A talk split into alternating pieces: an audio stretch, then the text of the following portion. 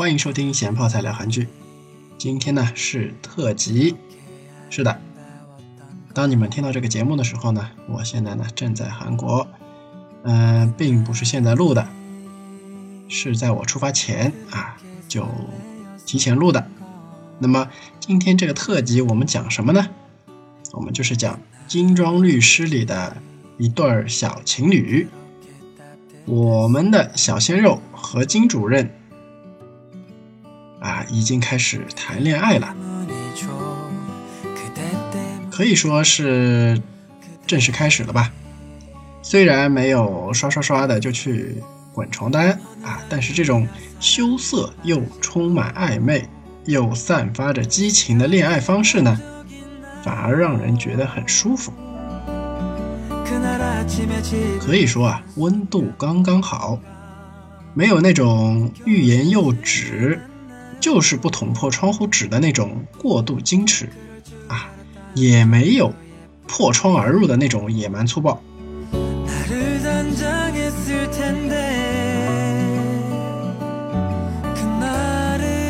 以前很多韩剧呢都过分矜持，三十集的剧，到了二十集还不牵手，也死活不表白，啊，只是暧昧或者说模棱两可的这种剧情。给人一种一壶水泡一个茶包的感觉，虽然呢是有味道，但是呢只有那么一丝丝的味道，和没有味道呢又差别不大。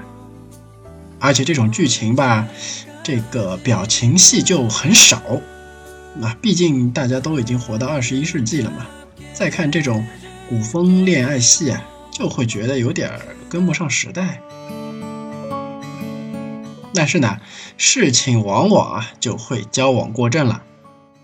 最近的韩剧啊，就给人感觉有点太激进了，嗯，有点太往美剧方向靠了啊。确认过眼神就上嘴，下一个镜头呢，就光溜溜的两个人啊，迎接第二天的阳光了。比如之前讲过的那个爱请吃饭的。漂亮姐姐，又或者像最近正在热播的《无法律师》，这两部剧的感情线发展都是非常的快啊，一言不合就滚床单，或者呢，干脆加上一些啊服装比较少的爱情动作戏，博博眼球，让人们啊开始怀疑自己的这个观影姿势对不对了。欧美剧呢比较开放，啊，可以说是大家都知道的，或者说啊，欧美的文化上对性的理解和我们不太一样，啊，像《实习医生格雷》里面，到了最后啊，几乎里面所有的男医生都分别和里面所有的女医生都睡过了，这个混乱程度啊，可见一斑。暂时呢，韩剧还没出现类似的这种饥渴剧吧，或者说这样的剧情啊，放在这个亚洲文化社会里，会显得不那么现实。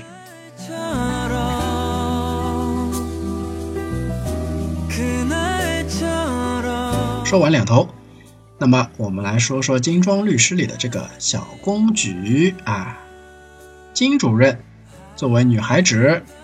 各种害羞表情可以说是把“羞涩”这个词啊表现的淋漓尽致了。那种爱情的甜蜜，隔着屏幕都能护你一脸，让你一点都不觉得这是在演。这就应该是当时的这种自然的、不做作的表情，就差拍一下对方啊，然后转过身去说“讨厌”这样子了。然而，这一系列的假正经、小吃惊，加上咬唇，啊，都很自然，不会让人觉得这个人是不是脸抽筋了。就我看来啊，这才叫爱情。经过一系列道貌岸然的表情及对话后，那么接吻就成了理所应当的事情了。那种四目相对就上嘴的。叫发情。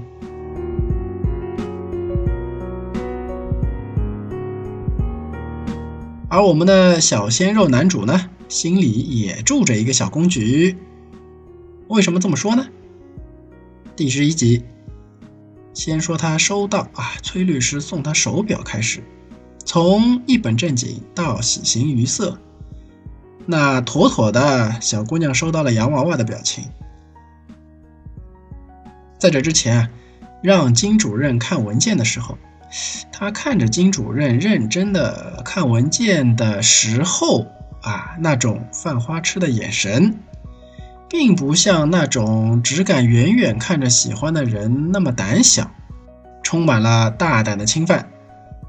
是的，你没有听错，堂而皇之盯着别人犯花痴啊，这对别人算是一种侵犯呢。对方要是也对自己有意思的话呢，一切好说。对方要是陌生人的话，那就可能会引起别人的厌恶了。剧中小鲜肉的近距离花痴眼神啊，虽然说是大胆，但是呢，攻击性不强。毕竟啊，不是那种色眯眯的眼神，而且他眼睛本来就细长嘛，更不容易被发现了。虽然最后还是被发现了啊，一系列不知所措的动作之后啊，自然呢也就成功的表达了自己的感情。让我们回到收下崔律师送的手表的那个时候，作为第一个独立担当的案子啊，虽然说最终是把客户给弄进局子里了啊，然后还赔了钱，自然呢是没有律师费。但是呢，啊，崔律师还是给了他一张扑克牌，算是阶段性的绩效考核吧。一张红心十。当问到为什么是红心的时候，崔律师说：“这个案子你不是和你的女朋友一起搞定的吗？”这时候啊，小鲜肉出现了一副装模作样的表情，在现实中。这种带着一丝骄傲啊，带着一丝喜悦的装模作样，总之是已经心照不宣，还死鸭子嘴硬的时候。只不过，如果我们用上帝视角啊，小鲜肉呢是在剧中演戏，这个演戏是带双引号的啊，也就是说，这个演员在演一个喜形于色，又要演出一副装模作样的角色。这么想想的话。这个演员的演技确实了得，简直可以听到他心里面正在点头如捣蒜，然后说：“是呀是呀，我有女朋友嘞，金主任就是我女朋友呀，我好开心呀，我们还啵啵了呢，嚯嚯嚯，呵呵呵，哈哈哈。”为啥我写这段的时候呢，这个脑海里总是会出现伸着舌头的二哈的画面呢